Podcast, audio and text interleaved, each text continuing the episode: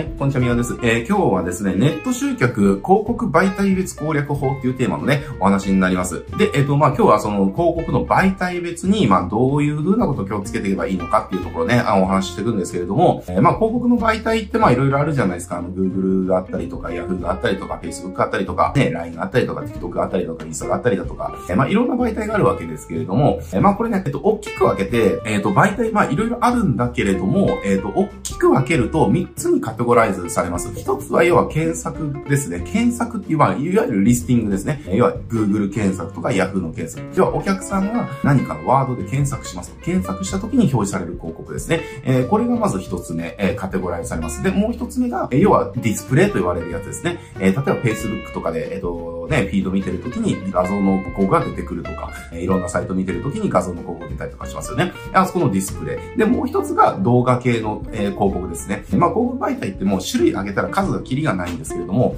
大きく分けるとこの3つにカテゴライズされるっていうのをまず覚えておいてほしいかなって思いますね。えー、で、今日じゃあなんでこの、要はこのカテゴライズされた媒体別に攻略をお伝えするのかっていうと、これ媒体ごとにやっぱり特性とかがあって、で、その特性把握しとかないと、あんまりね、えー、いい結果出ないこと多いんですよ。やっぱりその検索なら検索の良さがあるし、えー、ディスプレイならディスプレイの良さがあるし、動画なら動画の良さがあるんですよね。えー、で、検索でしかでききないこともあって、ディスプレイでしかできないこともあって、動画にしかできないこともあるんですね。なので、その辺ね、ちょっと分かった上で、例えばそこからの動線を作るのか、分からない上で適当に作るのか、じゃあ全然その精度って変わってくるわけですよね。なので今日はちょっとね、その、えー、カテゴライズされた媒体ごとで、まあ何を気をつけていけばいいのかとか、どんな特性があるからどういうことをやっていけばいいのかっていうところをね、ちょっとお伝えしていけないなというふうに思います。えー、まずじゃあ検索ですね。で、検索っていうのは、まあ何なのかはよくわかると思いますけれども、要は、あの、なんか調べるとき Google 開いて、えっ、ー、と、何かね、調べますよね。バード入れて、えー、キーワード入れて調べます。で、その時に広告が出てくるじゃないですか。まあ、あれのことですね、検索広告っていうのは。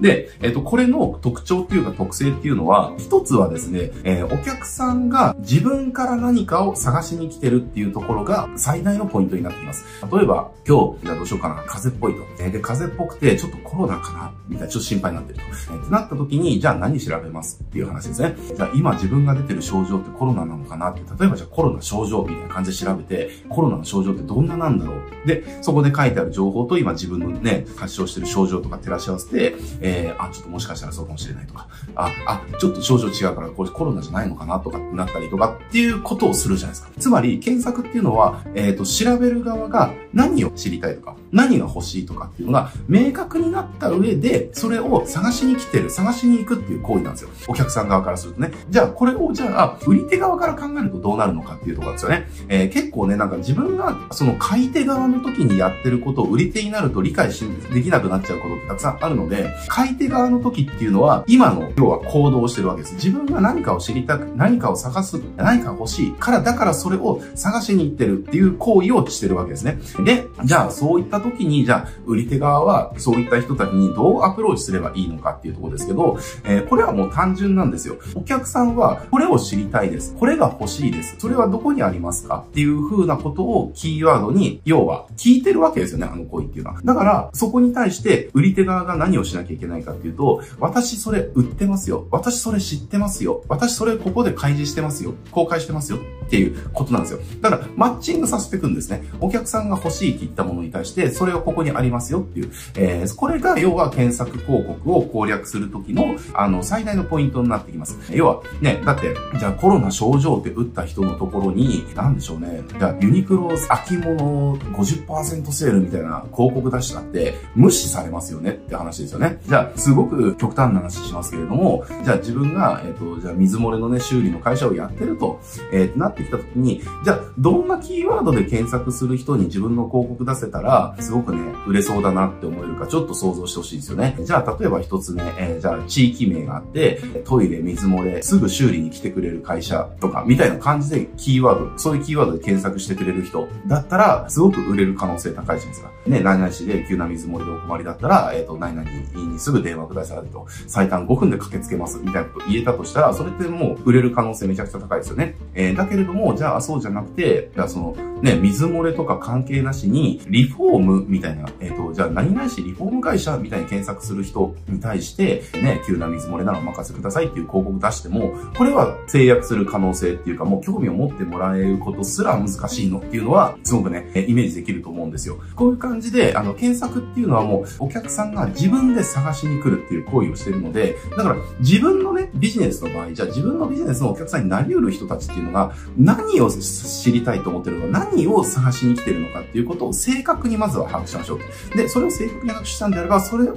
正確にオファーする LP を作って広告を上げてくる。えー、これが検索を、え攻略するときの最大のポイントになっています。え、もう自分が、要は、お客さんが欲しいと思ってないものに対して、こんなのあるよっていうのはダメなんですよ。お客さんが探しに来てるもの、お客さんこれないですかって言って来てるものに、あるよって言ってあげる。これが検索のやり方ですね。ここね、あの結構皆さん間違いがち。自分が売りたいものをどうすれば、全然違うキーワードで探してきてる人に売れるるのかみたいな。えー、ここ考えちゃうんですよね。じゃなくて、シンプルなんですよ、検索は。お客さんが探しに来てるもの、それに対して、ここにあるよっていうだけなので、お客さんが探しに来てるものは何なのかっていうことを知りさえすれば、それって一発で提供できますよねって話ですね。えなのでまあ、こういうの辺はね、お客さんのことちゃんとリサーチをして、お客さんが探してるもの何かっていうところをね、ちゃんと把握して、それをシンプルにオファーしましょうっていうところですね。で、まあ、検索そんな感じで、じゃあディスプレイ系どうかっていうと、えー、ディスプレイ系はですね、お客さんは自分で探しに来てないわけですよ。えー、じゃあ例えば Facebook とかそうですよね。じゃあお客さんはね、自分で広告を探してるかって言ったら探してないですよ、あの、友人とか、自分がフォローしてる人のフィードとか見るために、要は Facebook って見てますよねっていう、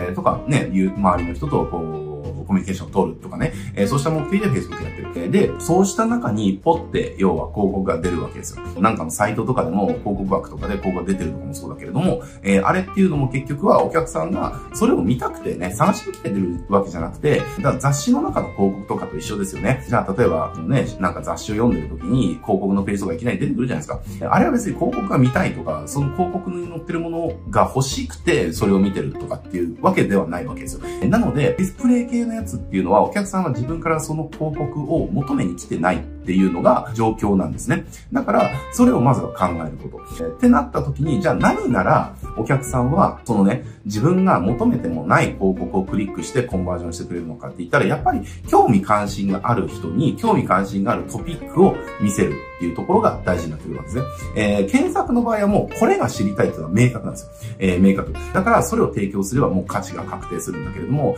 えー、ディスプレイの場合はそういったことをしてお客さんしてきてないわけですね。これが欲しいっていう行為をしてない中で広告を見せなきゃいけないわけですよ。えー、ってなってきた時に、じゃあ、例えばじゃあ、えっ、ー、と、月1回か2回は釣りに行くような人ですね。釣り好きの人ですよ。で、毎月釣り道具に、じゃあ数万円とかね、こう趣味にお金をかけて、じゃあ例えばそういった人がね、いたとしましょう。で、そうした人が要は、あのね、Facebook 見てるときに、釣りの、じゃあ何のか、何かの広告が出てきたら、まあ、注意は引けるじゃないですかっていう話。なので、ディスプレイ系っていうのはそういう使い方ですね。その、要はジャンルに興味関心がある人に、興味関心がある広告を当てていくっていう考え方です。えー、なので、ちょっとふわっとするんですよね。えっ、ー、と、検索の場合はもう、これっていうのは決まってるので、それを提供するんですよっていう。えー、だけど、ディスプレイの場合は、これっていうものを探しに来てないから、枠は広がるんですよねって話ですね。え枠は広がるけれども、でも、お客さん側は別にそれを、それを目的、広告を目的にその、あの、サイトとか見てないので、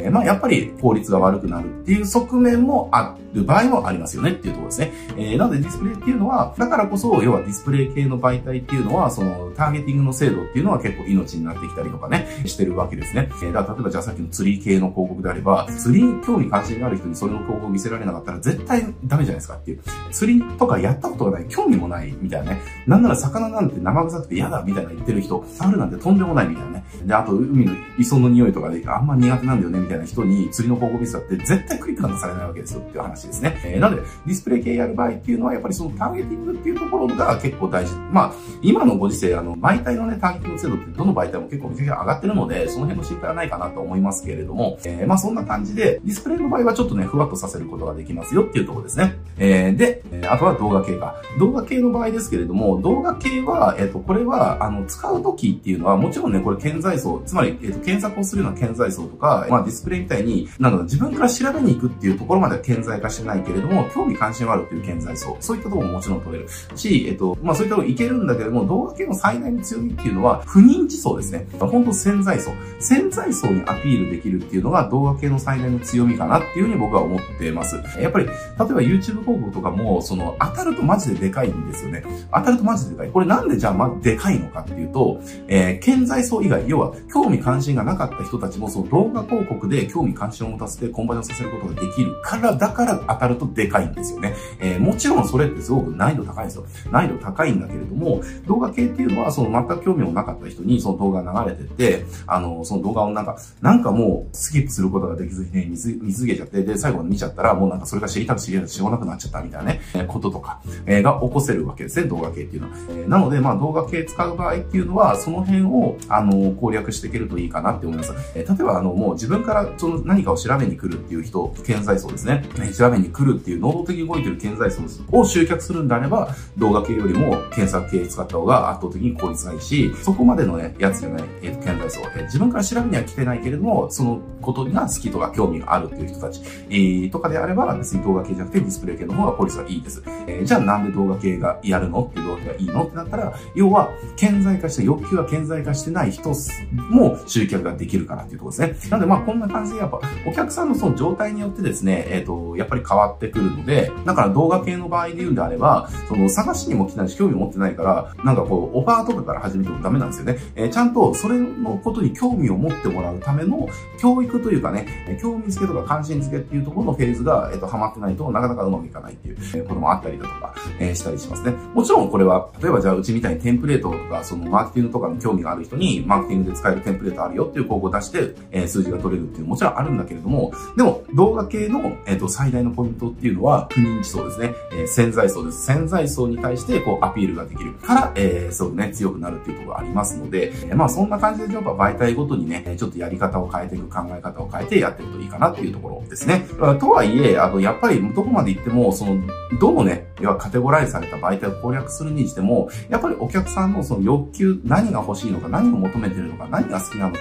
どんなものがね、こう、こんなのがあったらいいなって思ってるものは何なのかっていうところと、を、えー、ちゃんと訴求していくっていうところはすごく大事なんでね、そこはまあどの媒体、どのカテゴライズでも一緒ですと。ただお客さんのその探しに来てる度っていうのかな、えー、が媒体ごとによって違うから、え、検索だったらもう本当に一本釣りですね。えー、もうドンピシャではめていく。ドンピシャではめることができたらもう入れ食い状態になるっていうところ。で、え、ディスプレイっていうのは、えっ、と、そこまでドンピシャじゃないから、ある程度のその興味関心があるトピックっていうところをふわっとやっていくみたいなね、え、感じ。で、動画系っていうのは、まあ、動画系やるんであれば、潜在層ですね。潜在層にアプローチするようなもの、えー、っていうのをやっていくと、すごくね、状況に応じてやっていけると。だから、あの、最初ね、やる場合って別にあの、もう検索だけでいいと思うんですよ。検索だだって自分からお客さんその探しに来てるもの、行為だから、一番集客しやすいじゃんって話なんですよね。お客さんがこれを探してるんですっていうものが分かれば、分かりさえすれば、あとはもうだって、ね、勝手に売れていくじゃないですかって話。だからね、何か一つこうやるとかね、えー、っていう場合はまず検索から始めるっていうことはまあね、すごくまあセオリーだったりしますんでね、えー、まあまあそんな感じでまあ自分に合った媒体っていうのを選んで、媒体ごとのね、まあこの媒体にいるお客さんっていうのはこういう状態の人だから、じゃあこういうね、訴求をしていこうと、そういうオファーをやっていこうっていう、まあそういうふうに考えてね、やっててもらえるといいかなと思います。